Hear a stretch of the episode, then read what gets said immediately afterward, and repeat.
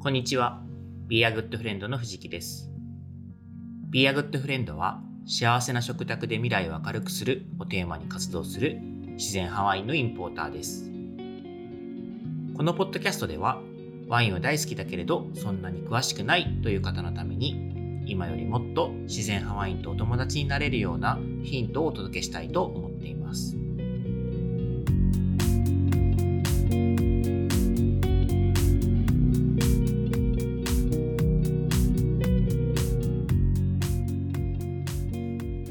はい、えーっと、今日はですね、えーシリーズ藤木家の食卓ということでですね、あの、先週1回目をあの放送させていただいたんですけど、それのこう、2回目、2テイク目ですね。で、これはですね、あの、本当に私たちの日々の食卓のもう何気ない会話っていうものをただダラダラと収録してお届けするという、あの、まあ、チャレンジングな企画でして、で、えーまあ、全部の食卓の会話というよりかは、その時飲んでる一本、ワイン一本を飲みながら喋ってるそのワイン一本分の間のお話をお届けするという、まあ、企画ですね。はい。で、えーこれ毎回のお注意点になるんですけど、これですね、まずですね、あの、すごく長いんですよね。えーワイン一本分なので1時間以上こう喋っているという感じなので、もうあの時間自体が長いです。あと、えー普段とですね、録音環境が違うので、まあ、あの、ノイズが多いです。えー具体的には、あの、カトラリーを、まあ、す触る音だったりとか、椅子を引く音だったりとか、そうですね。あとは、まあ、ボトルを、あの、テーブルに置く音だったり、まあ、そういう、こう、ちょっと聞きづらいような音も結構入っちゃってしまっているので、まあ、その点をご了承いただきたいなということと、あとですね、まあ、話してる内容も、あの、ノーテーマというか、事前に打ち合わせ一切していない、えーやり方でやっているので、まあ、あの、ためになる話が全然出てこなくて、ただご飯食べてるだけみたいな、そういうケースも十分起こり得るということで、まあ、これらを踏まえてですね、あの、今回は別にもう元々、あの、何かメッセージをこう狙ってお届けしているっていう回ではないので、無理やり聞かなくても大丈夫かなと。まあ、スキップしていただいても全然大丈夫かなと思っています。まあ、ただですね、あの、もし、えっ、と、聞いていただけるとしたら、そうですね、ちょっとリラックスした状態で、まあ、一緒にご飯を食べているような気分で聞いていただけるといいのかなと思っています。はい。ということで、今日は、えー藤木家の食卓に皆さんを招待したいと思います。あ、素敵なご飯。前菜アフターだからねはい。今、ワイン開けさせていただいております。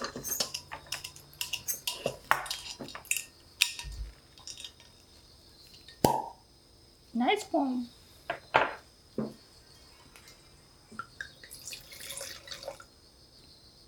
お味見からどうでしょうかえこれはい。美味しそほい。じゃあ、いただきましょう。イェーイ。乾杯乾杯。うじゃあのののガシャンなんだよガシャンはどこでもダメ だ。ダメだと思うよ。なんていうのの乾杯え乾杯はしてるなんて言えばいいのグラスとグラス合わせることはなんていうのいやーごめん、俺もそれ今思ったけど、言葉が出てこ単ない。語がないねうん。なんて言うんだろうね。なんとうか、ちはグラスをつけるの禁止なんだよグ、ラスとグラスを重ねるのはダメなんですよね。うん、はい。どうしてでしょえ素敵なグラスだから勢い余ってぶつけると割れちゃうんでしょこれううん。割ると高いからね。思いっきり割ったし私まあまあ、それはいつか使ってるうちに使われる。えでも、うんあれでしょ別にぶつけて割ったわけじゃないでしょグラスを乾杯で。あのボトルをうん。空中から机の上に落と置こ落と置こうとした時にうん。ガシャンって割っちゃったうん。不注意だったね。しかも誕生日にうん。まあ、そういうものですよ。うんセラビー儚って。いねセラビーって言われる。はい。ちょっといい悲よしい話から始まってしまいましたが。らしくない 食べてはい、いただきうます。んお腹いっぱい今日これ、いいね。美味しそう。グラタン。昼の残りをアレンジしただけで、でもちょっとチリコン感的な雰囲気がもともとあったから、まあ、あれ豆は入ってないからチリコン感とは全然違うけ違いどます、ね、でも味の筋似てるよねやっぱそれはトマトだからトマトスパイスはスパイスからもマサラいやチリコン感ってどうやって作るんだっけあれまあでもカレー的な要素のクミンスパイスとかいろいろ使うとは思うんだけどあーうんコリアンダーとかで、も、まあ、豆が入ってるのがポイントだってことだよねうん、チリコンカンは豆入ってるねうんいや豆は入ってないけどガラムマサラでトマトソースを辛いガラムマサラ使ってるから、はいすごい似てるんだと思うなるほど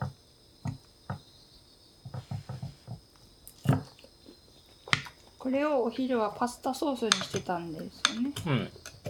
トマトとなんだっけかぼちゃとうんトウモロコシと、うんベルピーマンとベーコンも入ってるベーコンも入れたうんそれを夜はとろけるチーズでオーブンで焼いてうんパセリパセリ散らしてこれパセリって今普通にフレッシュであるパセリああるけうど、んすごい大量に入ってるから、みじん切りにして冷凍にしてあるのああなるほどねそうするとすっごい楽なんだよパパってかけるサラサラなのね、はい水分飛んだので冷凍してあるからうんでシャシャみじん切りのパセリがすぐ解凍できちゃうじゃんこの湯気でうんうん彩り綺麗だもうんん彩ねりめっちゃ綺麗あいお昼のこの平麺パスタがちょびちょっぴりいるね 全部ねうんすくいきれてないからねそうとりあえずじゃああの今日飲んでるワインの紹介だけヒロさんお願いしていいですかえどういうことこれは誰のワインですかルボペルテュ誰と誰が作ってるアレクシスとレナのうんうんえわ覚えてる私そうねアレックスアレクシーアレクシートレーナーが作ってるワインだよね大カップル超素敵なカップルまだ私は会ったことないけど、なんで素敵だと思うのえ二人三脚ぶりがうんうんそうその二人の作っこのキュベはアフロディテアフロディグルナーシ2020年飲んでおりますュうんめっちゃ合うねどことどこが合いますかえやっぱりりさあだよねあのさ彼らのワインはうん赤ワイン多いけうど、んあの 夏野菜とすごい合うんだよねうんで今もう秋だけど、うん夏の終わりの夏野菜がすごいあってうんうんこういう時期もう最高だねこの大量に採れたトマトを煮込んだベースのうんさ、でトウモロコシとピーマンピーマンが肝なんだよねピーマンとめちゃくちゃ合うのがびっくりなんだよねそうだね毎回不思議だまあ不そう思議っていうか面白いまあピーマン自体が甘いからね本当はねなんか世の青世のピーマン多分青いじゃんうんうちのピーマン甘いじゃないいいえあ甘い甘さもちろんあるんだけどなんていうのかな私この間それこそさピーマン系をくたくたに煮たやつさ、うんう作ったじゃないやっぱりどう頑張っても苦味は出るものなんだなって思ったんだよねあの時ああそういうことかなのに、なのにすっごいひ相性がいいじゃうんんそれにびっくりしてたんだよねあんまり苦味感じなかったけどね多分ヒロさんほら苦味センサーちょっと違うじゃん、そうなんだよ私お子ちゃまなんだよね、繊細さんだからね苦味はね世の英雄繊細さんとはだいぶ意味が違うけどね、はい失礼しました、うん世の繊細さんに謝りますうんいや美ー味しい本当に合うねこれまあで合わせてないけど今日の料理にた合うまねたまだね、ううんんいつもそういつもそうなるんだよどういう組み合わせかうん測ってないのにまあ、懐が料理もでこのソヤさんのベルピーマンが、うは甘いかうら、んうんそうより一層確かにすごい綺麗なハーモニーになるなって思う、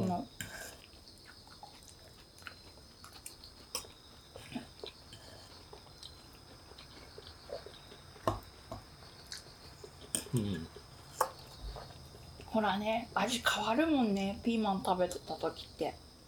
雰囲気変わるんだよね うん面白いいいねうーん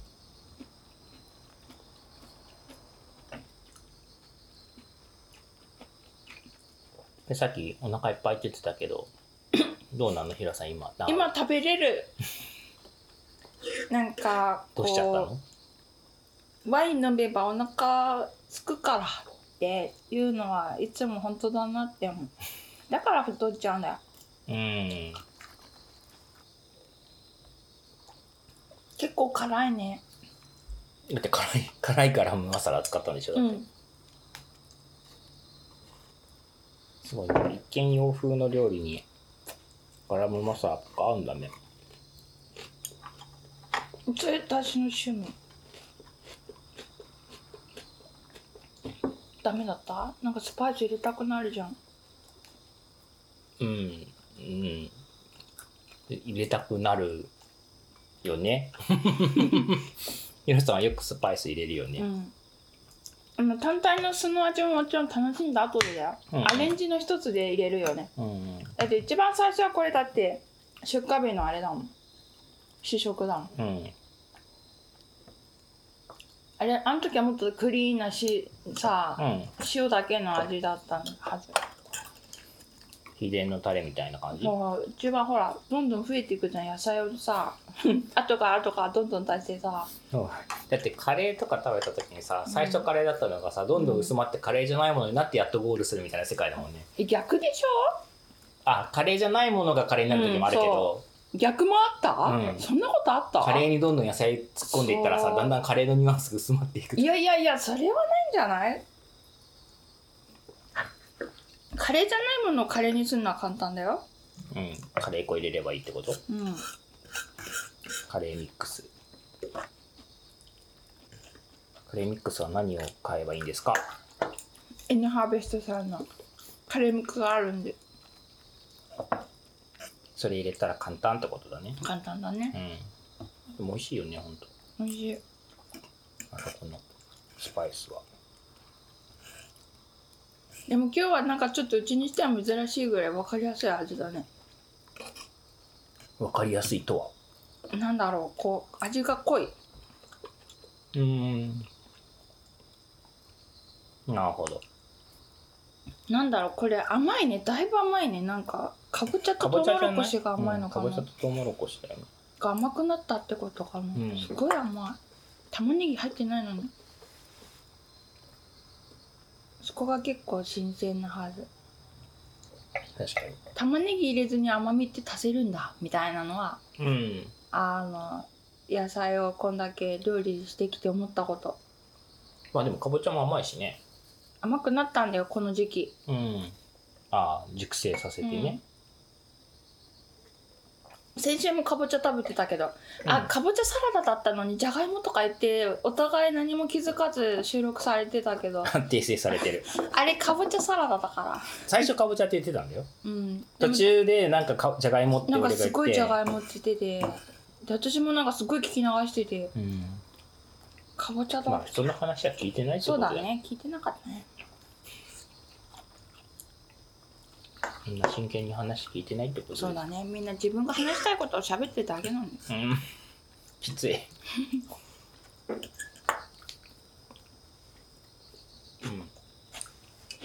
うんうんこれ、はこれうん何でもないはいどうぞこれもワインに合いそうだねって思ってこれは何ですかしレンコンと紅生姜自家製の紅生姜うんに山津辻田さんの七味をかけたうんお皿ですレンコンは茹でただけ茹でただけ薄かも切り薄切りに輪切りにして1ミリぐらいの薄切りの輪切りをうんお昼のパスタを茹でたお湯でうんもう一回沸かして茹でたうんそのあったかいうちにねまだってことだよね、うん、あ冷たくなってからだって今茹でてたじゃんああそういう見こてとかた今あでもそれはあれでしょまた豆も茹でるからっていうのもあるんですよ大豆も茹でるかいらやまあそうなんだけど見てなかった。あそう、うん、はい。今作ったじゃんだって私そうだね。レンコンは今だもんね。お昼ご飯食べたのお昼だうよ、ん。うん、失礼しました。まあ、薄切りのレンコンをね、ゆ塩茹でしたってことだね。そうだけ。で最初塩茹ででさらに揚げてからパラッて塩してだけで美味しくてどうしようこの後って一瞬悩んじゃったの、うん。そのまま食べてもよかったんじゃないのでも何かしらさ、うんしたくなるのが人間の差がってやつじゃうんなうい、んうん。で、まあ、いつものごとく酸味を重ね、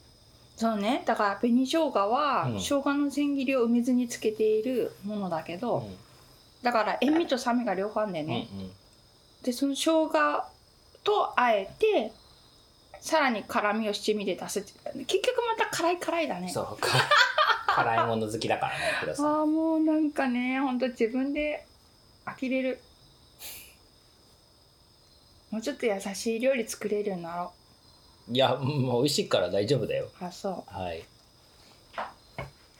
だからだから辛くないものも辛く錯覚するぐらいには辛いうものあう好んき、たまになんか淳くんが可愛いっていう顔するでも今日は今日のお昼のこれ食べてからあだから辛いって言ってたそのうだから辛みが残ってたんだよあここのパスタのソースが辛いっていう認識がなくて食べてたから最初あ頭の中で理解してなくてスそうープそうそうを飲んでうん私がスーラーって言ったかそうら辛いじゃんみたい な超ウケるそれそうまさかのそういうことこかっちにガラムマサラを入れてるとは思ってなかったからあーあでだってスーラーだけど辛くないけどねって言ったら、ジュークがポカンってした顔してて、辛いじゃんと思ってああそういうことね、余韻が残ってたなるほどそれ面白いわだから口の中でこうなんだろうマリアージュっていうか味って混じるよねそうであとほら辛さはさ、うん刺激だからさ確かに残るじゃんほらねだから残るね辛いもの食べた後なんか食べても辛く感じるのと同じで、うんでもヒロシは先にスープ飲んでたねそうなの私はスープから飲んでた、うん先にこうパスタ食べたからちょっと胃袋温めるのが好きでそれでだと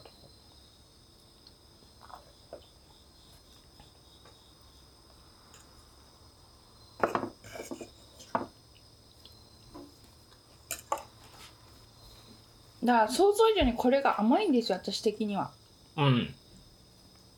かぼちゃとトトウウモモロロココシシでだいぶ甘いからちょっと刺激が欲しくなっちゃったのうんいつも刺激を欲し欲していらっしゃるんでしょうかそうそうそうらしいだ人から生料刺激理が足りないの、刺激好きだよねでも淳くんもそうじゃんじゃなきゃフランス出張とかさ うん、うん行かないよねなんで行くで しょこんなコロナの中でうああい刺や激好きかみたいないやでも別にさ本当人に合ってる数とかさ限られてるからうんでもさあっち行ったらさみんな関係ないじゃんうんまあそうだけどでも日本にいるよりいても変わらないっていうかそんな本当毎日人何日かにうち一人に会うだけとかの世界だからさ2週間いてもさ10人とかと接触しかしてないから 多分ね世の人はもっといろんな人と接触するじゃん日本にいて都も会に住んでたらなおさらね、それから思えばまあまあまあね田舎をね、うん遠距離つないで点と点を結ぶようにそうつそうないでいくからねだって過ごしてる時間のほとんどは車でうん運転してオーディオブ運ック聞い転てするる距離みたい半端ないもんねなうん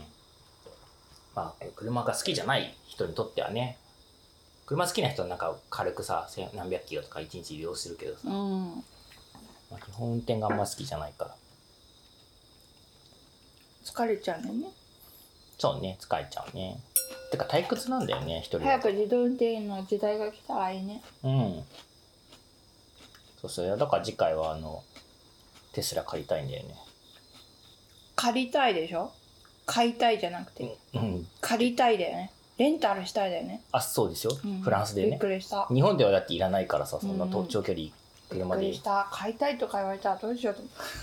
思っていや買いたいか買いたくないかってちょっと買いたいよあそうだけ頑ど張って稼いであはいすいません頑張ります。まあでもあの、日本でそんな長距離車が必要なことないじゃん。今の生活で。てか、それこそスポットだとレンタカーがあるしさ。うんなんか日常的に300キロとかは走らないじゃん。うんまあだから産地訪問国内の産地訪問もでもさ、車買ったからって無理して車で行く必要もないじゃん。でもなんかそうすると運べるものができ運びやすくなるとかさ何運ぶのって感じだけどあーそう。大丈夫ですよ。日本にはヤマト運輸さんがありますから。うんまあそうだねフランスの場合はないんまで。あ、だから公共の交通機関を使った方うがん。電気自動車でも優しいの、もちろん。あの、電車、そういうこと電車の、うんそう、エエフィシエンシーは、新幹線使った方が電気自動車を個々が運転するよりエコだってことその通り。うう、んん。だって、電気自動車って人一人と二人しか運べないわけじゃん。まあ、そうだね4人とかさ。言って私があの岐阜に持ってった水のタンクぐらいよねうん。あれ、まあ、今あれはさあれが乗る電気自動車、ほんそれこそうちの家の、あの、ブイブイちゃんぐらいしかないよ。電気自動車って基本小さいからさ、あーあなるほどねの、居住空間は。うんバッテリーが重くてスペースを取るから。あれはさすがうにん背中に担いだら、亀以上になっちゃうから 人体亀以上になっちゃううん甲羅が大きいみたいになっちゃうから、あれは新幹線じゃいけないなみたいなそうだね。そうそう。まあそういうものをね、運ぶっていう。まあでも、日本は流通が発達してるからさ、ちゃんとうん頼めば持って行ってくれるわけで。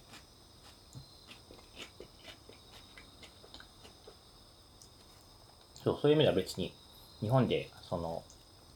乗用車うんで、その長距離走る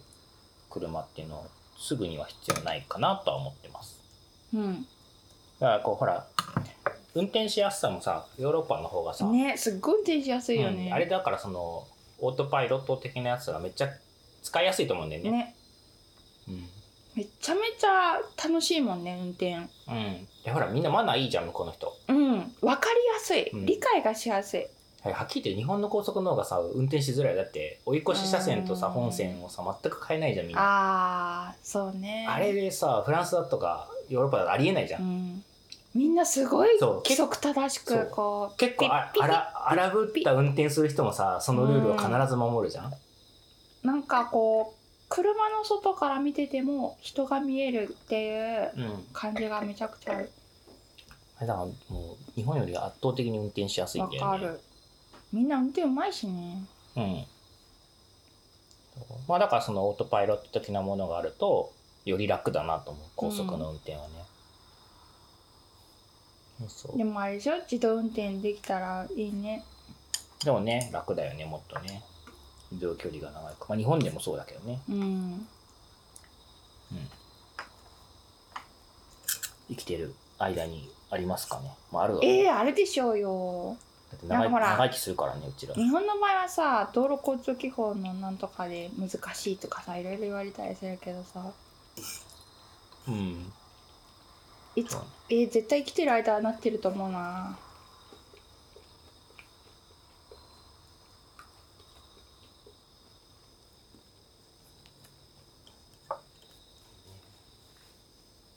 それが10年なのか5年なのか20年なのかみたいなねうん何歳まで生きるんですかね誰がみんなみんなああみんなね今人生100年時代って言われてるじゃないですかじゅんくんはな何歳まで生きるんだっけ120歳まで 行きます そう思うと人生楽になるんだよこれ根拠ないよねああ根拠ないけど気持ちが楽になるじゃんなんで楽になるの多分え意味不明って思う人いっぱいいると思うだからあとなまだいっぱいあるから何回まだちゃん失敗できるじゃんはあでチャレンジができるってことそうだからそんなくよくよせずに済むかなみたいすごいマインドだねなだってほら人間50年の分野田をん織田信織田信長 長時代とかだとさもううちらもうあとさもう就活ですよ就活そうだね墓はみたい ないらないみたいな そうでもさい今から以上さ終わっちゃった今よ、まで生きた以上の人生があると思ったらさうん、だって今だってさ子供の時なんて物心ついてないからさ何もないに等しいじゃんだから、うんカウントされないわけですよ、そうだねそしたらこれからの人生の方が長いいってや話だーから長いよへ果てしないなーと思って、うんで最近お散歩始めたんだよねそうあの話はめちゃくちゃ衝撃だよねあそうまあそのなんで散歩始めたかって話をするとあれなんですよ、えっと、1日25分散歩するとああ25分なんだまあ、20分25分、まあ、いろいろ諸説あるみたいな、まあ、20分25分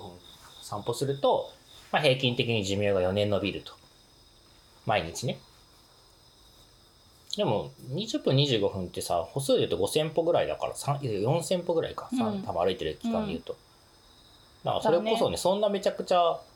あっという間だよねあっという間あっという間全然あこんなとこまでしか行かないんだみたいな感じだもん往復20分だから片道10分だもんねだからむしろ、うんだからデスクワークばっちりの日うに、いかに歩いてないかが逆に怖いっていうか、うんうんうんねだからまあそれで4年伸びるんだったらいいよねっていうのとそうまああと女性はね年取ってくると骨が痩せ細ってくるからこう太陽を浴びてこう刺激を与えてあの衝撃で骨を強く今からせねばみたいなのがあれでしょ農作業だと立ったりしゃがんだりは多いけど、うんうん歩く振動っていうのは少ないから、うんうんそのこう歩いて振動があるっていう状況も大事ってことを言いたかったんでしょそうそうそうまあだから何でもプラスになるんだけど要はいろんなバリエーションが大事って話からそうだねまあ立ったりしゃがんだりもめっちゃ大事だもんね大事大事だしそれで鍛えられる部分もあると思うしでも歩くめじっゃんちゃ鍛えられてるだから多様な動きをしようって話だから、まあ、それをやってるから大丈夫じゃないんだよね。だからほらあの立ち仕事の飲食店さんうんも草刈りしに来るとみんな辛いって言うじゃん、うんうんあ中腰姿勢が辛いんだって、うん普段ないからねうん、でむしろほら固まっちゃうじゃんあの普段の仕事ってうん、立ち仕事だけど狭いからさ厨房って基本的にうんそんなバリエーションのある動きしてないんだそようかそうかこまこま動くのかねなそうだかなるら、ほどね、まあ、体が、まあ、だから結局多様性なので何でも、うんいろんな動きするっていうのはだからほらテニスだってさやりすぎたらさ左右のバランス崩れるまあとかいう崩れるだろうね、うん利き腕の方がどうしたってねそう利き腕利き足利き半身みたいなものになっちゃうから、んそうだよねまあ、だからたまにやる分にはいいんだけど、まあ、いろんなことをバランスよバランスとかいろいろやろうよって話なのねえボルダリングは両方使う使うけどやっぱりさ得意なあやっぱ利き腕重視みたいなそういうとこあるけどでも左手で掴まないと上に上がれないっていうだよね場所があるからだからそそうういいうう意こ味ではとあるよね確かに左右強制がめっちゃいいと思う、うんあのほらヨガでも絶対に、そのなんていうの動かしやすい方ばっかり動かさずに、うん動かしにくい方回数増やすみたいなことうをん意識的にさせてくれるじゃん、うんうんあれすごい素敵だなって思ってて、そうね大事だと思うそうね散歩してるんですでそれで何が衝撃かっていう話はあれですよあのなんかこうより根源的な昔ながらの暮らしをしているまあアフリカのうん、あとある人たちあー種族の人たちとえっ、とデスクワークばっかりしてるはいはいはいはいはいまそあれね人現代人欧米人まあそのサンうんその場合のサンプルは欧米の人だったんだけどうん別にそれは日本人も含めてだと思うんだけどが基本的に消費しているエネルギー量が変わらない、ねそれにまず衝撃だよねそうで、まあ、両方みたいなねその1日10 9キロから10キロ平均的に歩いてるっていう人たちなんだけどその9キロ10キロでほとんどエネルギーを消費しないらしいんだってうんだからすごい省エネで動くらしいんだよねで一方で動いてない人たちは動いてないのに同じぐらいこうカロリーを消エネルギーを費使うそう使うでそれ何かみたいなでその差分を埋めてるのが炎症であるみたいな話があってあれはちょっと結構それ炎症って全ての病気の元じゃん今みたいそなうそうそう今そう言われてるからね、うんそれが分かってきたみたいなこと言われてるからじゃあねどうせ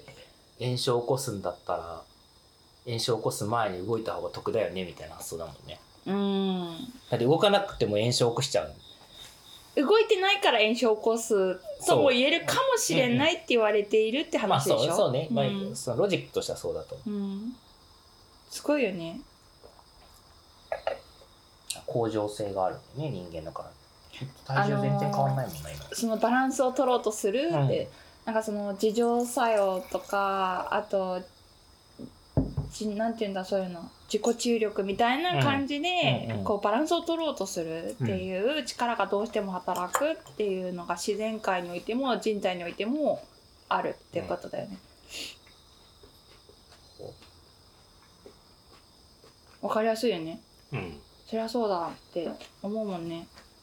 でそそそれでリズムができるみたいなね。うんうんこうある方からある方に低きからあ高き高いところから低いところに水が流れるようにっていうのは、ほんと全てそうなんだよね。あの、ちょっと今一応伺ってないけどえんどういうことで今の話の流れで高いとこから低いところにっていうのとどうつながるんだろうと思って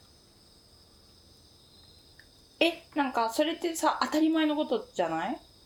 それってバランス取るっていうのとは違うんじゃないかなと思ってそれって重力があるからじゃんあーなんか重力の話もなんかいろいろ複雑だから面白いね。うん、まあそのもっとねメタな視点で見ればそれもバランスなんだとは思うんだけど、うんそうそういやなんか逆にも結局さっきの炎症の話ってさ、うん逆なわけじゃんつまり動いてない人ももや炎症を起こしてまあだバランスを取ろうとするっていう話はそうだね、うん確かにね。から普通はじゃあ運動してる人たちがカわかったわかったロリー消ご費めんして例えるがって言うん悪かっだたすいませんじゃあ言い直せますじゃあ、たうんえでもこれも違うのかなそれえじゃあ試しに言うと、うん例えば台風とかけどうん風が起こるっていうのは気圧の高いところから低いところの差によって風が生まれるじゃん高いところから低いところっていうからはちょっとわかんないけわどかんないけどその気圧差で、うん、さ差差にでよまれうんっ、て風が起こるとかっていうのがそうだねあるじゃない、うんでそれは差があるから生まれるうん、うんものじゃない、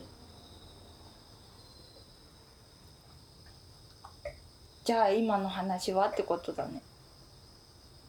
そうねだからそれはまさに物理の話に通じるのかなエントロピー増大の法則みたいなのにつながっていくんだと思うけど、バランスを取るってそういうことなのかなってざっくり思ってたけどなんか最終的にはこう物事はこうなんか何あれ壊れていくっていうか崩壊していく方向に働いていくわけじゃない崩壊しちゃうエンのトロピー増大のなんちゃらみたいなちょっとその話も忘れちゃったからこれ以上で続けられないけど、うん そうまあまあそうねちょっとスケールが大きいからあれだけどもうちょっと小さい話人体の話で言うとまあそう体重がねそうとかまあそれ想像と違う動きをしてるっていうことだよね感覚とさえどういうこといやだからあのあれよリスクワークの人がさ、体うんうん体カロリーを消費しているわけですよ実は、ううんんそうそれは炎症によってねでもそれってそう直感と違うじゃんうん省エネだと思ってるわけですよ動いてない人は、うんだからほらこう病気とか年を取ったりとかしたらさ動かなく動けなくなるのもあるけど動かなくもなるじゃんだから炎症がもっと増えてどんどん病気になっちゃうねうんまあその話がそのまま拡張されるんだとそうだよね動かなくなればなるほど炎症が起きちゃうねそうまあだからね現代の成人病とかさ生活し、まあ、今成人病って言わないで生活習そう慣そう病そっうていうそうらしいそんうだなけんだよどねは結局その中に絶対さ睡眠と運動不足があるじゃん、うん睡眠不足運動不足が必ずあるじゃん、そう両方ねうんあと食生活ねそう食生活はねでも最終的にはウェイトちょっと低いんだと思うんだけどあのその2つに比べればねでもまあ重要は重要だと、食卓って言ってんのにうん、うん、まあでもそこでさなんか誇張してもしょうがないじゃんみたいうな、んうんまあだから運動も意識してるよって話だねそうだからパーフェクトエナジーバーみたいな今売ってるじゃないそれを3食食べてれば OK みたいな怖いいや別に怖くはないと思うんだよねあのえそれってじゃあ、植物があの工場で育つのとどう違うんですかみたいなあだってそれエナジーバー自体は天然のものだからだからいろんなものを凝縮して入れてるだけだからうんだから別ににあの要はこういう食事の形で食べてなないだけで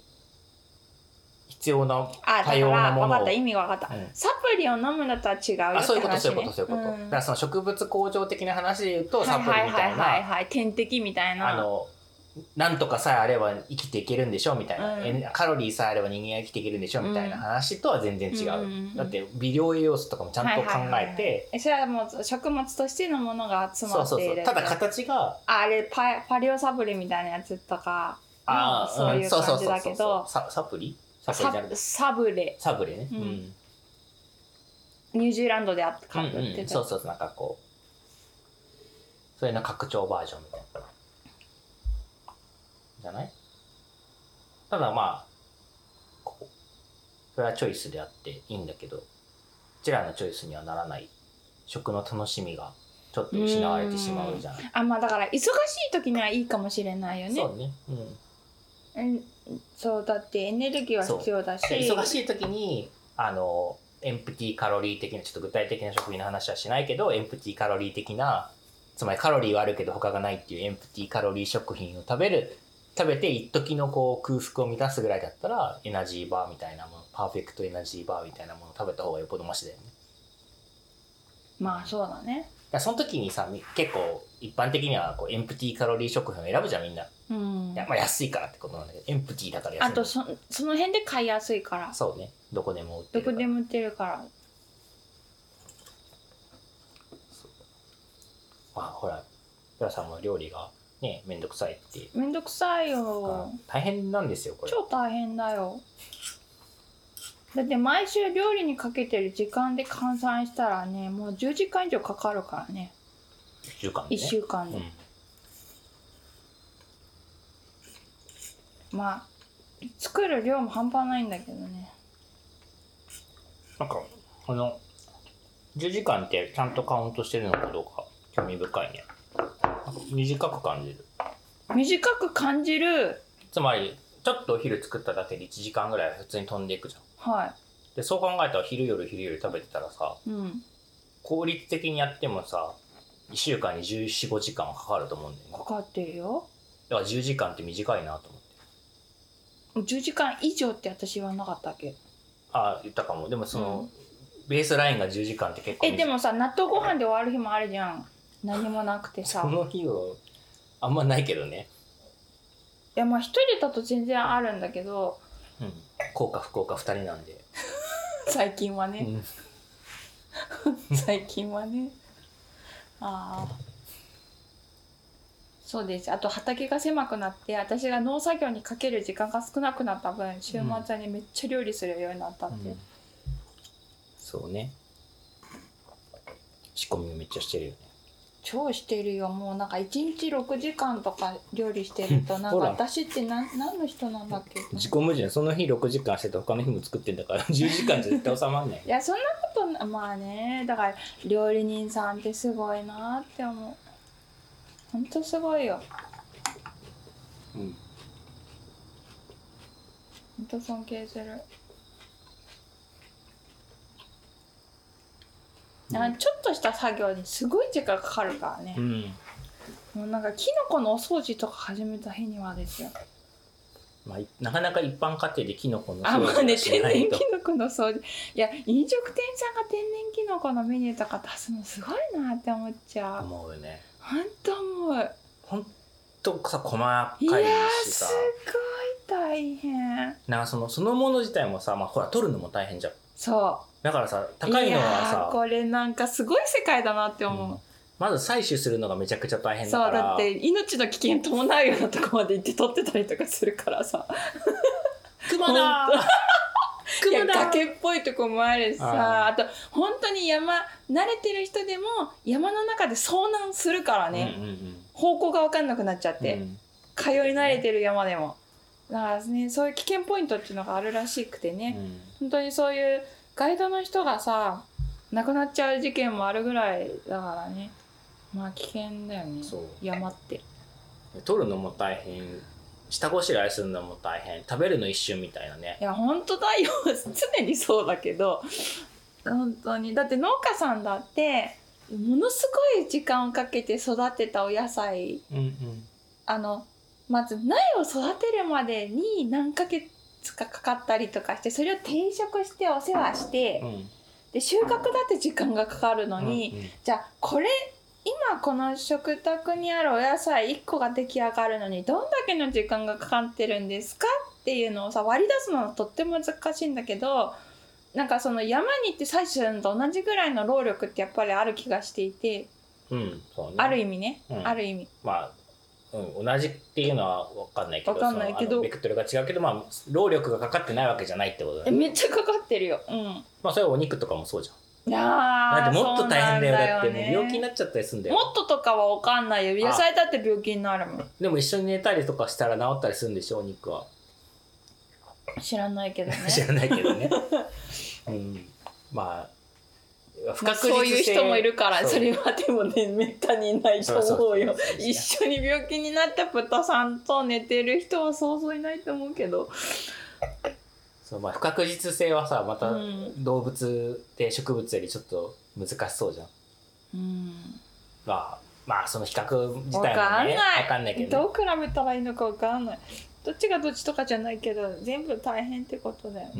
んだからでもさ値段って何なんだろうねって思っちゃううん値段って何なんだろうって見ていうのは値段に不満があるえ野菜って安いなと思ってのうんそうねてかもう全てが安いよねうん食べ物がね、うん、それはあれだね政治の話になってくるよねだってそれが本当にこ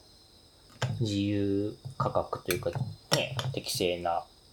こう感じになった時に食べれない人が出てきちゃうじゃんあそうそそううエそンうプテそうィカロリー食品しか食べれない人が出てくるわけじゃんそうそうだからこそ補助金っていうかうんがすごい手厚いはずなんだけど、まあ日本はめっちゃ少ないけどねそれでも、あの世界的に見たらうんだからヨーロッパとか、まあ、フランスなんか本当すごいねうん農業に対する補助金は手厚いって言われてるけれどもうん。うん。そうね。まあ、ちょっとお手元にその、イメージではそうだけど、て正確なデータはないので、うんわかんないけど、ままあグラフがなんとなく見たことあるみたいなぐらいだけど、あ、日本はね、アメリカより少ない、自由競争的なアメリカのイメージだけど、アメリカは結構農業も手厚いからね。うんうんまあでも結局それ、まあ、そう、その話、こっから1時間ぐらい喋れるよ。だってさ、それもさ、農業って大きなくくりとさ、またその中のさ、小規模、中規模、大規模みたいな話にもなってくるわけですうよ。だん、から小規模農家には手厚くなかったりするわけですよ。補助金、他の国は。あーむしろ日本よりも。日本って小規模農家が圧倒的に多いから、あだーからそういう意味では、なるほ同どねじ規模で受け取ってるっていう意味で言うと、もしかしたら逆転する可能性はあるなとう思う。んなるほどね、うんねだってまあ日本で農業だってさどう考えたって日本の国土の形を見たらさうんアメリカみたいなさ、こう農地の作り方できないわけじゃないねうん、そういう話でしょそういう話、うんまああとそのいろんな歴史的な流れもあってう、んね大規模な農地を細分化してっていうのもあったと思うし、でそうすると当然みんな兼業が増えるじゃん、まあ、特に日本だとお米がやっぱ多いから母数で言うと、うん農業っていうと、うんでおすお米お米で専業っていう人はもう割合で言うとめちゃくちゃ少ないから、うん飼料米作ってる人の方が多かったりもするしねうんまあまあそれは別に何を作っててもいいと思うんだけど、うん結局それってあの飼料米じゃないお米は売れないから過剰供給になって売れないから、まあ、減反政策があるぐらいだかそうら一ね貫でって話なのでそれはその人たちのせチョイスをどうこうっていうのはないんだけど、そうただまあ小規模がが多くなると兼業が多くなるっていう話はまあしょ当然そうなるしじゃあその小規模兼業農家にも手厚いあの農業の補助金っていうかこう体制なのか大きいところに発いいのかみたいな話は比較すると面白いと思うんう。なんか多分全然違う世界が、うん、景色が見えてくるんじゃないかな。でもすっごい大きいとこでも、うん結局補助金なくしては赤字みたいなとこが普通だったりしちゃうのが、うん本当に今のリアルだから、でもそれは日本だけじゃないじゃん。うん、でもそのぐらいみんな人間って食べないと生きていけないわけだしう、ん。あとね、あの行政というか国としても、うんその自由競争には完全に任せてはいけないうん、部分っていうか、まあ食べ物を維持するってでお金ってさ空虚だからさあの平和な時はさお金出せば買えるわけですよ食べ物そうだねでもねなんかちょっとそれこそバランスが崩れて、お金の方が価値が低くなる時があるわけですよ食べ物を買うとかっていう行為の時にそうだねでそうならないようにみんな頑張ってるんだと思うね そうだね政治家さんたちはあの各国のね、うんで安定してる時はだから、まあ、無駄に見えるっていうかその A の国からお米買った方が B の国で作るより安いみたいなことが起こり得てじゃあ A の国から買った方が効率いいじゃんってなるんだけどそのそうじゃない時のことを考えるっていうのはすごく大事それはだからほらもう農業生まれてからの短期視点長期視点の話になるわけでうすよ、んうんうんうんその貯蔵できるものを生み始めるようになってからそうっていうのもあ計る画そうが必要になって、みただいからなも四半期で区切ってさもう3ヶ月とかでさ利益最大化みたいにした時あにさ短期でねそう食べ物とかも一瞬でさこう、あのまあだからどんあそれって結構フードロスの話にしてて、うんフードロスって呼ばれたくない生産者さんって結構いるのねうんつまりこう余剰生産物があること自体はその要は安牌っていうか安全の遊びであってフードロスをゼロにしてしまうとあの何かあった時に一気に困るみたいな。ていうかそれをフードロスって呼ばれちゃってるのそう。だから生産の段階でもこういう要は今日結局潰しちゃうものとか。おフードロスって呼んでんのうん。あそうなんかそれはちょっとちぐはぐな気がするけど、まあでもそれもまた色が分かれてくるんだよね。まあねスコープを狭くしていくと。だって、あの、完全に何もさ、投入しないでできている食べ物の方が少ないから。ああそういう意味そかうまあだから自然栽培だったら例えば肥料も何もだからでもそれだっ本当て、にでもほとんどまあエネでルギもーだエもん。ネルギーかけてるからねそうトラクターを膨大なエネルギーを投入してるじゃん。あのガソリン使って動かして、耕している以上、うんっていうのはあるかそうもしれないけどだからそういう意味のエフィシエンシーは大事だって話は、まあ別に理解はでうんきでるもなんかその前にっていうところはもっとあるよね。うんうんそうそうそう結局そういう話をするべきなんだけど、うん全部そのそこまで入ってんだ。そううん余剰となんか無駄って無駄と余剰の差みたいなのはあやっぱ立ち位置によってやっぱ意見が違うから結構だってさそんなえきっちり予定計画通りに全てが育つなんてことまずなくて、うん自然界相手でいろんないいろんなって言ったってその多多品目を作ってる農家さんじゃなくたって、うん少量でもあいくつか年間ね作る農家さんが多い中でさ、その全ての作物がもう完璧にうまくいく年って本当にあるのかしらって思うぐらい気候変動が激しすぎてその余剰ってなんだろうねでその気候条件がバッチリあったらいっぱいちゃんと作付けたものが全部取れば全部い綺麗に育った営業になみりまたしいたなみたいなねのはあの余剰って呼んでほしくないよね なんかそれをうんでも書いてはいないみ出すたいっなて言ってほしくないようね、んだって天候の貯蔵した条件でそれが全滅することだってあるわけであってえ全然意味が違うよねって思っちゃう、うんそだってできるかある意味本当できるかできないかがわからないんですよちゃんとねうそうだねでだ自か然ら栽培になったらもっとわかんないんですよ100の苗を植えたからって100が取れないっていいうやかー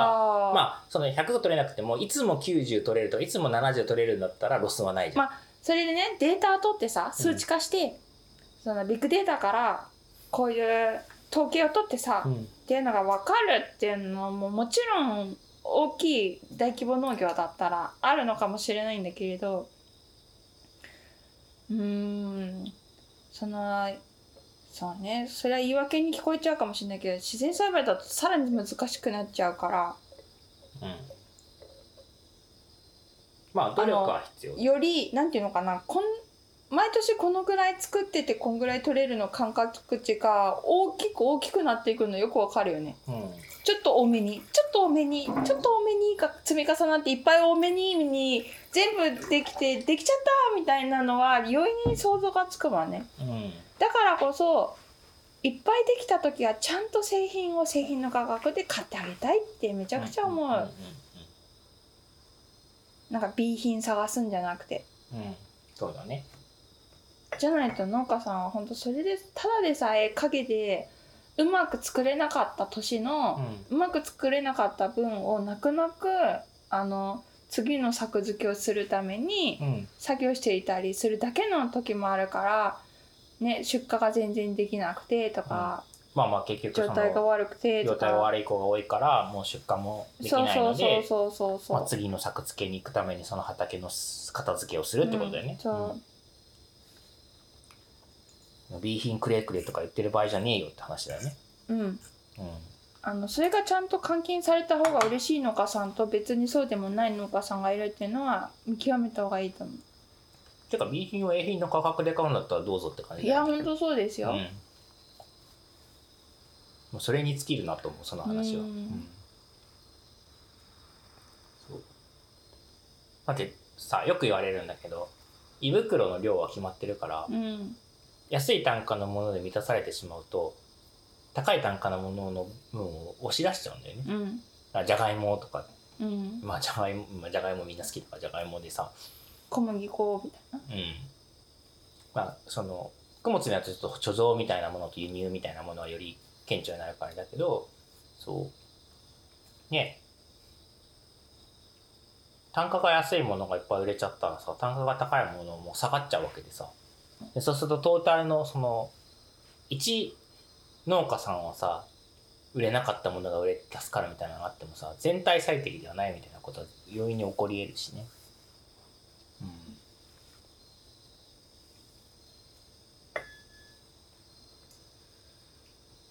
ねなんか季節があ気候がさバッチリあってさいいものがいっぱい取れた時にさうん余剰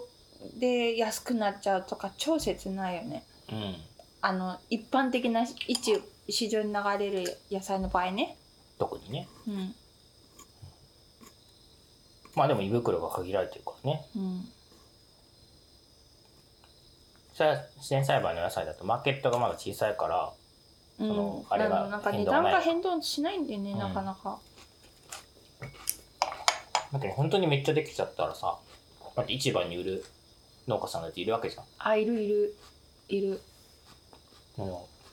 ヘロさんが仕入れてる値段の何十分の1みたいな値段で市場に売るもわうけだよ何千みたいなので売ってる人がいたりしちゃうから、びねだいぶ複雑な心境だけうどん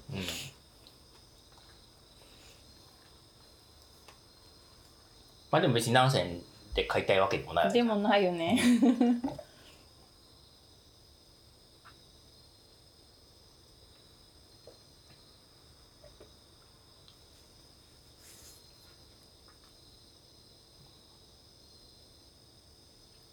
そうなんだよね。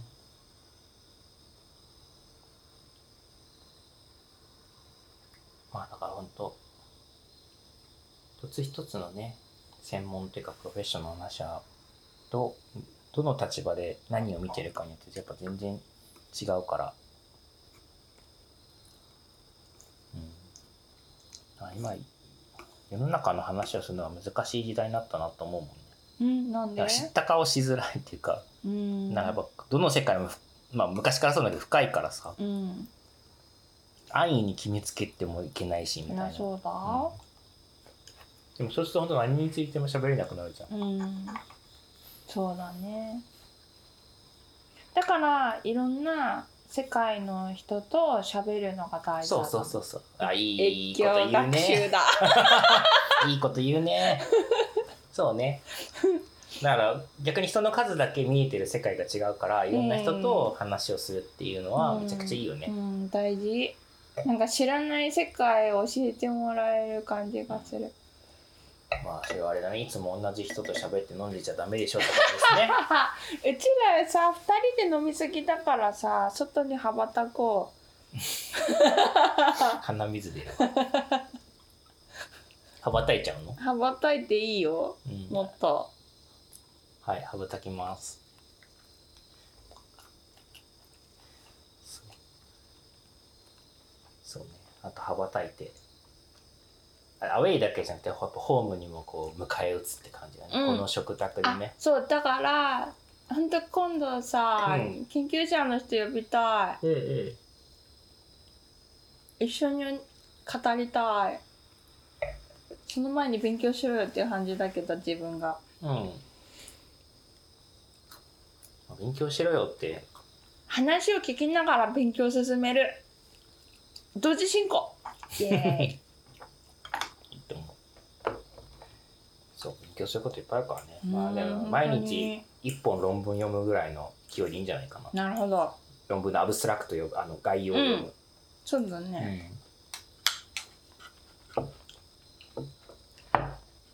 ルーティン化しとけばいいんだね、うんここに行ってこれを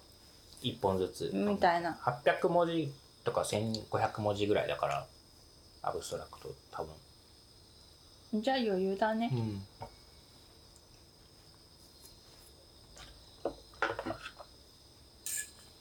えーすごいそれなんか初めて聞いたけどいいねうん農研機構のツイッターフォローしたらいいよあの私フォローしてるんだけどツイッター見ないのよねうん、じゃあもう見に行って自分で能動的に、ああでむしろ農研機構を探せばいいみたいなううんん、そうだね、面白いよ、うん結構面白いいやあのたまにでも面白いから相当面白いと思うなのに意外といいねがついてないからいつもこう「いあやこれめっちゃ面白いのに」みたいな、まあ、面白いと思う人が狭いのかもしれないけど、ージェン君追追敗だからなそうなん大体ツイッターに住んでるんで朝起きたらそこツイッターみたいあでも最近そあのれ習慣やめてなあそうなんだうん、そうまず耳から起動しようみたいなへえ耳から起動ううんんそうなったんだ机の前に使ったらまずこうインプットから始めようみたいなことはしてる、ツイッターどうせすぐ見ちゃうからさあだから携帯外そ遠くに置いてんのあそうそうそう、うんあれあれそう携帯を手元から遠いとこに置いてからすごい仕事はかどるもんうねん結構経つよねそうしてからねうん、すごい立つでもすごいありがたいことにめちゃくちゃ機能してるなんかこう視界に入るだけでねやっぱ何割か捉えてんだよね、うん見なくてもねっていうらしいうんそうらしいそよう本当でに見ないっていう意志力を使ってんだよ どんなに好きやねんみたいなでもなんか習慣になっちゃってんだよね。多分手に取って眺めるみたいな。別にツイッターじゃなくても、はいはいはいはいあ何かをこうピッピッピッそてう確認しようみたいなそう無意識で動いちゃうからで結局さ、なんかその通知がさ、すべてそこに来るじゃん。うんあの、まとまっちゃうからねまとまってちっちゃいとこにまとまっちちっゃうちゃいとこにねパソコンにもメールは来るし、うん LINE とか Facebook とか全部来るんだけど、全部まとまるじゃん、ちっちゃいとこうに。っんだからそれさえチェックすれば的にてなっいちうゃのうからでね、こう、癖のように見ちゃうみたいなのがあって、うん。だからそう、遠くに置いてるのはめちゃくちゃおすすめ。うん。でも逆に言うとあの LINE もさパソコン上で通知が来ちゃうからうん。もううるさいと思って今日初めてやっと設定で音をなくした。うんうん。あとね、Mac だと、あの、お休み、集中モードって、あの、携帯にもあるけど、パソコンにもあるのよ。へえ。通知を起こさせないやつ。うん。それするとね、いいよ。ああのでほらほら、寝てる間に通知来ないじゃん。あそうか、それは設定しないとダメなんだ。お休みモードね。寝てる間に来てても知らない。うん。なんか、普通にお休みモードみたいなのが設定されてると、寝たら通知来なくなるのよ。うん。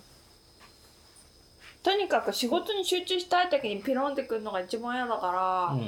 ん。あマジ本当勘弁と思って。こう振った方がいいよ、その通知うんを。えだから今日やった初めてやったでさ私即答返し好きだからさどうしても返しちゃうんだよねうんでもそれはさそのリアルタイムに返さなくても後でまとめて通知を見てさ一気に返すことだって OK いだやもんいねやそうなんだよそれでいいんだよ本当はね、うん大事だよもう今もう連絡方法がね多岐にわたりすぎて疲れちゃうんだよねうんでこの人の連絡何から来たっけっていうのを遡るのがまた大変なんだようんだから来た瞬間に返さないうんうとん探すのに労力を使うのうんメールもメッセンジャーも LINE もあるとどこからだっけみたいになっちゃうんうんううんあとインスタうんどれだっけみたいになっちゃそうだねううんわかる、まあ、それでよく忘れる俺もうんだよね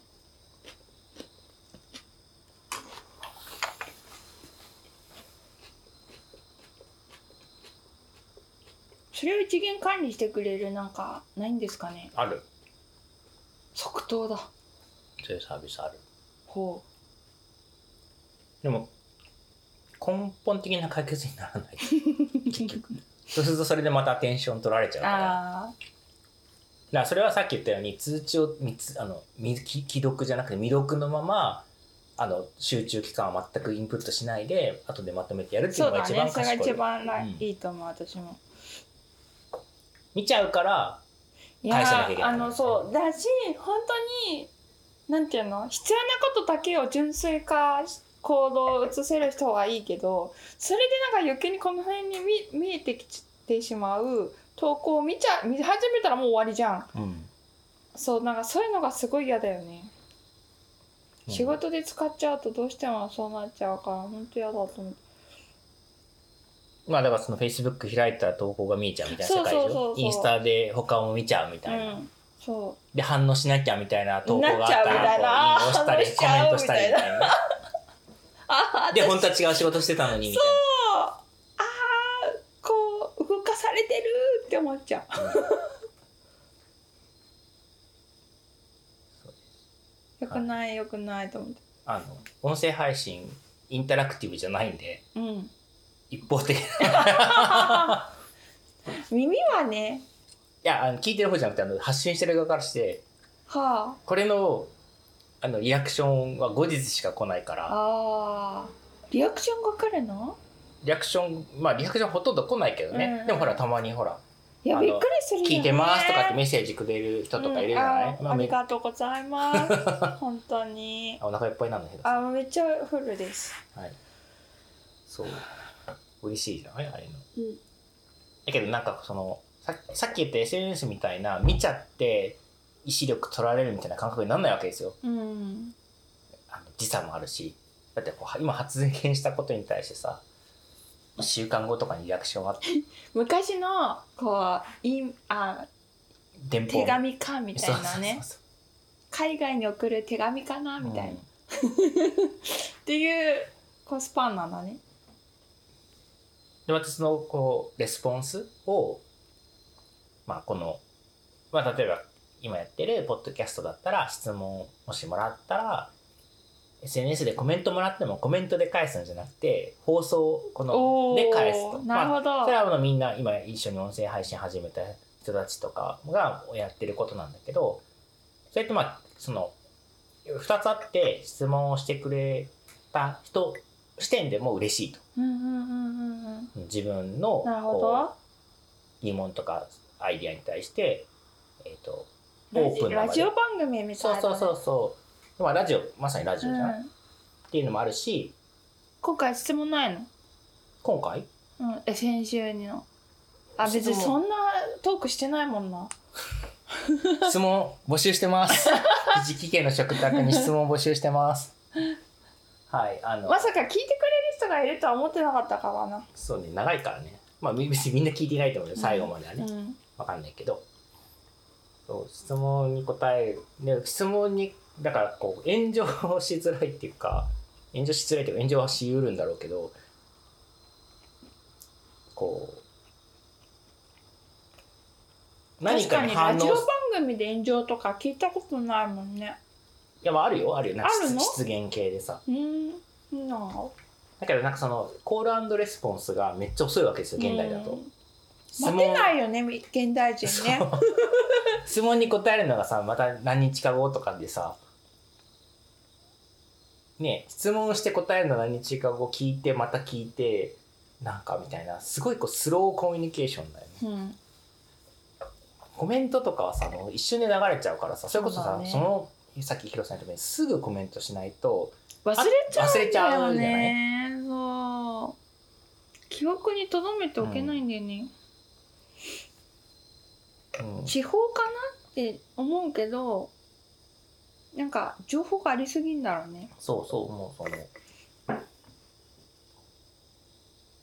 あそれならこのスロー返信みたいなうんのが音声配信いいなと思って確かに今宵も最後の雫がグラスに入りましたはい名残惜しいです が今日の放送はあと数分の意味ですで飲み切るんだねこいれや分から んけど今日は何時間ぐらい喋ったの知らんスタートも知らない時間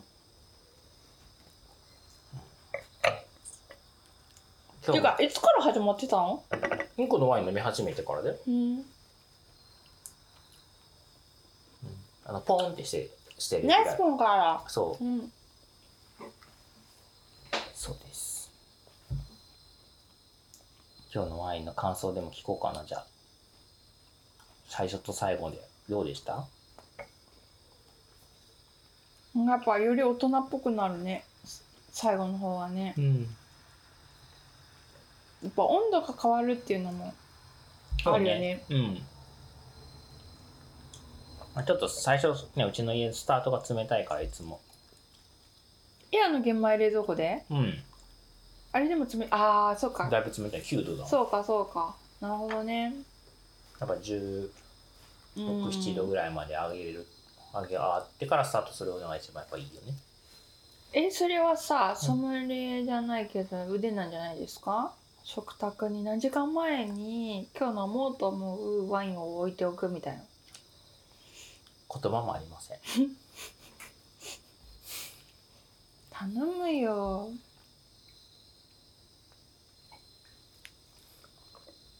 まあまあまあまあでも今あったかいしさこれからどんどん涼しくなるようん基本的にはでもうんそのだからむしろ温度上げるの大変になってくるからより一層冷蔵庫から出しておくっていうの必要なんじゃないうんそうね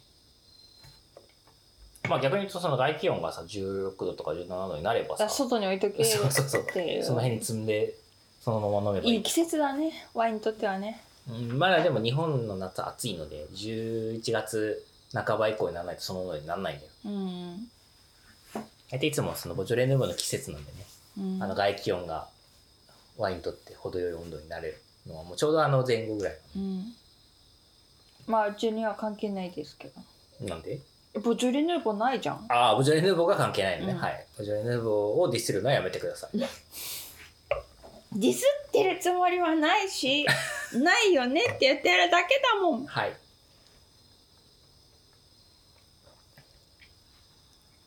戦棋戦を制しときました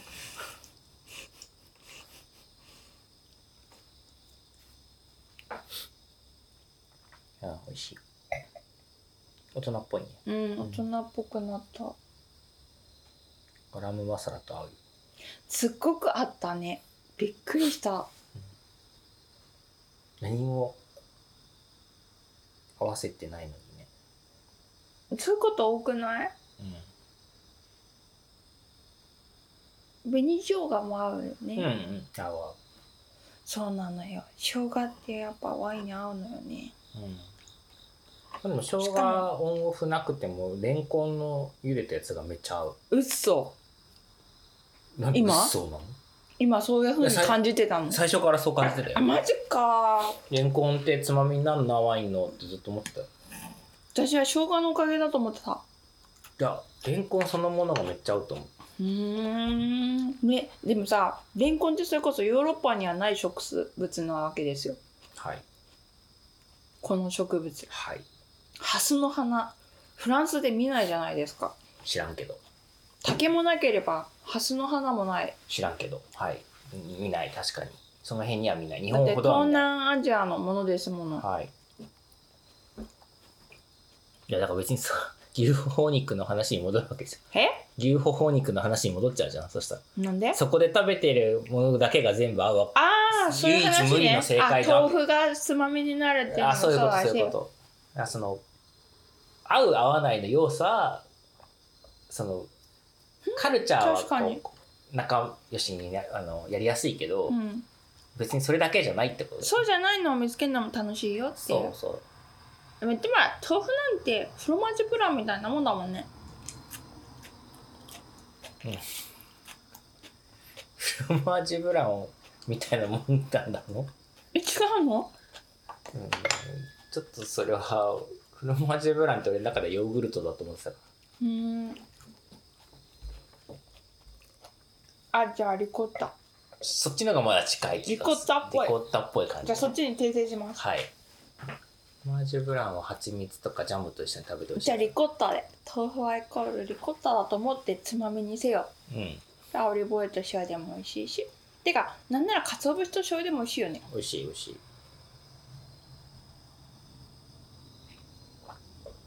確かにでもやっぱり生姜がすごい仕事してる気がしちゃううんうんもちろんもちろんはあよう飲んだないや飲んだよしよう飲んだんだねえいつもの一本だようん名残惜しいな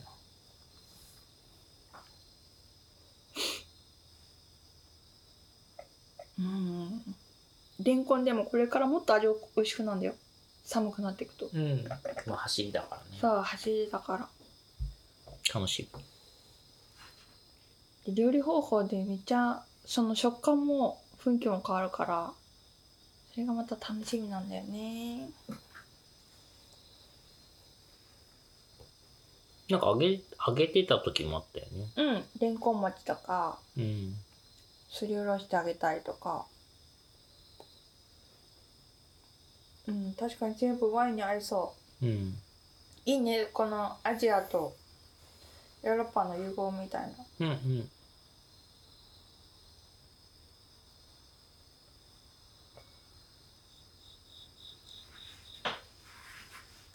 レンコン揚げるだけでも美味しいしね素揚げねあの前やってたうん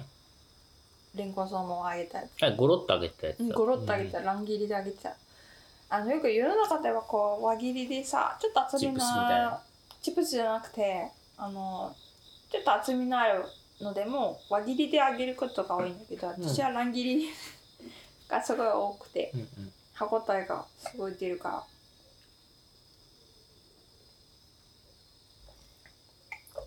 は終わっちゃったねあ、はい。ということで、一本の間の、今日はどんぐらい経ったの教えてわかんない。ちょっと後で見るけど、うんひっくり返さないとわかんないか。いいよ見てうん。まとめのトークに入ろうとしてるのに、はいあすいなまんでせん水をさしちゃうんだ、ヒロさん。ごめんなさいはちょっとまとめて、ヒロさん。あ今日の感想、今日のワインの感想と食事の感想。いつも通りよく合うな野菜と合う ねってこんな植物性のものでも合うんだねみたいな桜桜大丈夫え桜ではないようん。っていうかほら前菜にうちら握り食べてるからうん。お寿司食べてるからね。お寿そ司とれは日本酒とお寿司で食べてるから、いなのにその後にワインが1本普通に開くっていうね日本酒でもちょっとだったよ、今日は。あまあそうだね座敷わらしが飲んだいっぱい後だから。誰だろう座敷わらしってうん。なのでうん、今日の発見なんかないの食卓での発見、まあ、トークでもいいけどええでもこのなんかこんなにガラムマサラ聞いたのと合わせるの初めてな気がしてて私ワインとね、うん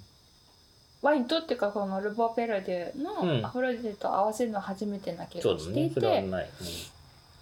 それはやっぱあこんなに合うんだっていう拝見はあったうん、うんうんうんじゃあ次の夏また楽しみだなって思うい言ってみればカレーとすごい合うかも合うってことじゃん、かもじゃなくて合うってことうじゃんん、いいねって思ったそんな夜でした。え人の 人の話だけで終わらせる気えー、 じゃあなんか聞いてよ俺に。えー、えじゃあなんでこのレンコンが合うって思ったの、雑なパスだね。雑かな純粋な疑問だけどえ、そのなんで会うかってさ、なんでは分かんないけど合うって思ったってこといや別にレンコンをチョイスしたのは俺じゃないじゃん。あ私がゆ今日食べたいから茹でただけだけどだから別に合わせてるわけじゃない合から。わせてないよ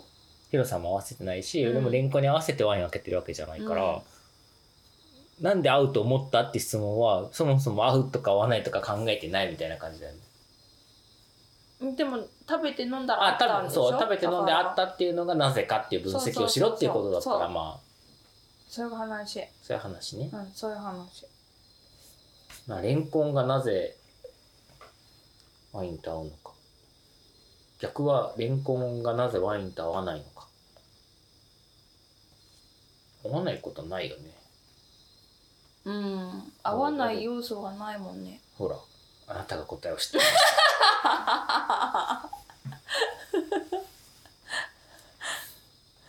確かにねうんうんだってでんぷん質でさそうだね別に中途半端なでんぷんだねあのなんていうのこう中途半端なこうなんだかろうな未成熟のさ香りとか香りとかないじゃんないないないないだってこの走りのでレンコンですらさまあフレッシュだし水分量が多いとかそういうのあるかもしれないけいやどむしろ生で食べれちゃうぐらい癖がないかうらね、んうんうん走りのあレンそコのンはこう香りとの相乗作用で青さとか苦さとかそういったものが苦手なんだようんワうイんうンって、ん未成熟なものが苦手なんだよだからこそなんでピーマンの苦味とか青さがこのワインを開かせるんだろうっていうのが私の驚きだったのあでもだから俺は全部のピーマンが合うとは思ってないあつまり世のピーマンがもし未成熟な状態で苦さが出てるんだとしたらそれは多分合わないと思う未成熟って意味で言えばピーマンとかマンガンジとか全部そうなんだけど青いものは未成熟なんですようん、そういう意味の未成熟じゃないんだようーんでもねちゃんとあのクタクタには苦かったよ自然栽培でも苦いやうんまあそれはそのねプロだからそう思うのかもしれないけど苦くなかったよ甘かったようーんワインによう合うなと思ってたよあーこれはばっかりはこういうニュアンスを当てるものなんだって思いながら食べてたそ私れはこう求めるレベルが高すぎんじゃないか なだって今言ったようにさだって緑のピーマンは未成熟なわけじゃんそうですよの生理的成熟っていう意味さそうで甘さも控えめなわけだでもその瞬間の要はこうあいやなんかちょっと18禁みたいな話になりそうだからこうあれだけど 要はさそのバラン移り変わるバランスが美味しいわけじゃんうん真っ赤になっちゃったら甘いだけになるわけですよ甘いだけですつまんないと思うつまんなくはないよ深いよすええごく深いまあそのねうん瞬間瞬間のバランスですからただなんか本当にさただ緑だけだいや青いっていうのと苦いっていうのは違うんだよねうん青いはねちょっと苦手なんですよワイン、まあ、大人の飲み物だからやっぱちょっと青い人はダメなんですよ、うんでもさいやここの検証来年に持ち越しだな来年の夏に持ち越しだなって思うぐらい私は結構いろんなこと思ったんだよねほその回をトークに取りたいぐらいだ本当にうじゃあまた来年また来年長いねみんなまた来年じゃあね ごちそうさまでごちすそうさまです